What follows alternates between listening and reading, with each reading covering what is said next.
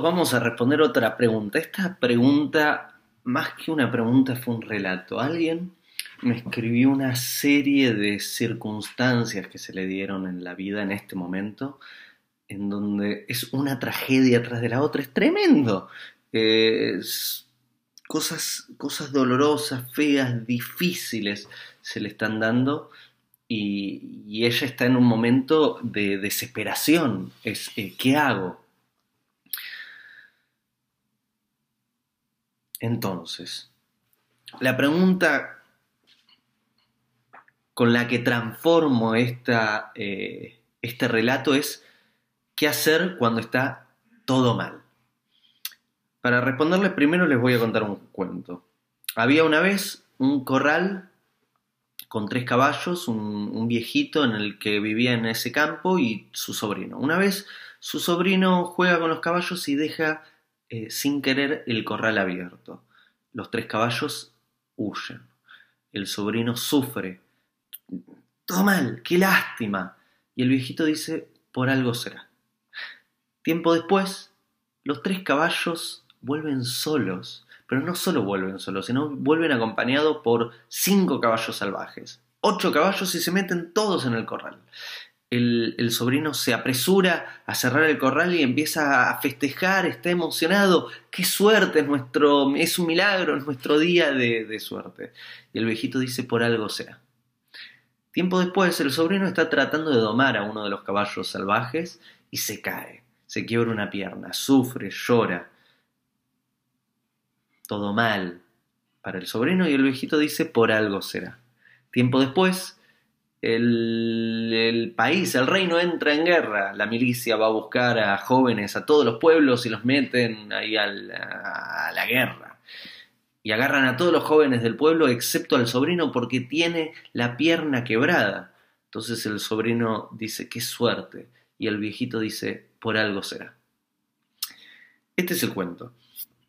A ver, todo por algo es. Nosotros no sabemos por qué es. Sería muy vanidoso de nuestra parte tratar de, entender o poner una interpretación de por qué se dan las cosas. Es una, es una danza, es una serie de circunstancias que hace que las cosas se den así.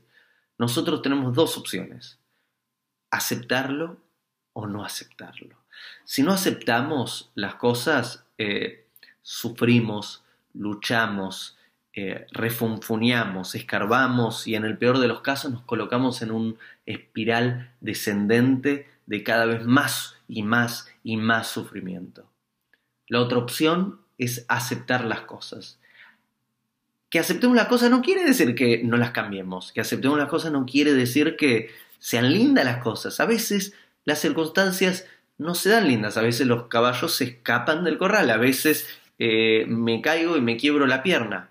Pero si aceptamos las cosas podemos, en vez de, colocarnos en el sufrimiento, en vez de, de escarbar, en vez de refunfunear, podemos apreciarlo, vivir ese momento de dolor, ver cómo pasa, contemplar la escena e incluso si tenemos suerte, descubrir por qué fue, para qué fue, hacer el esfuerzo de, de, de, tratar de encontrar una señal, un aprendizaje de esa situación. Todo pasa, todo pasa. No hay tragedia que dure para siempre, todo pasa.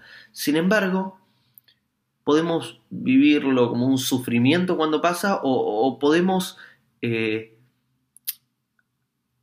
como el viejito, por algo será, apreciarlo, seas lindo, sea feo, sea éxito, entre comillas, sea fracaso, entre comillas, y, y tratar de hacerlo mejor. Es como si viene una gran ola a ver, si estamos distraídos nos aplasta la ola y, estamos dando vuelta abajo del agua. Si estamos atentos podemos pasar la ola y si estamos atentos y somos valientes incluso podemos surfearla y utilizar estas circunstancias, estos movimientos de la vida para avanzar varios pasos. Está en nosotros la elección de qué hacer frente a esas circunstancias. Entonces, ¿qué hacer cuando está todo mal?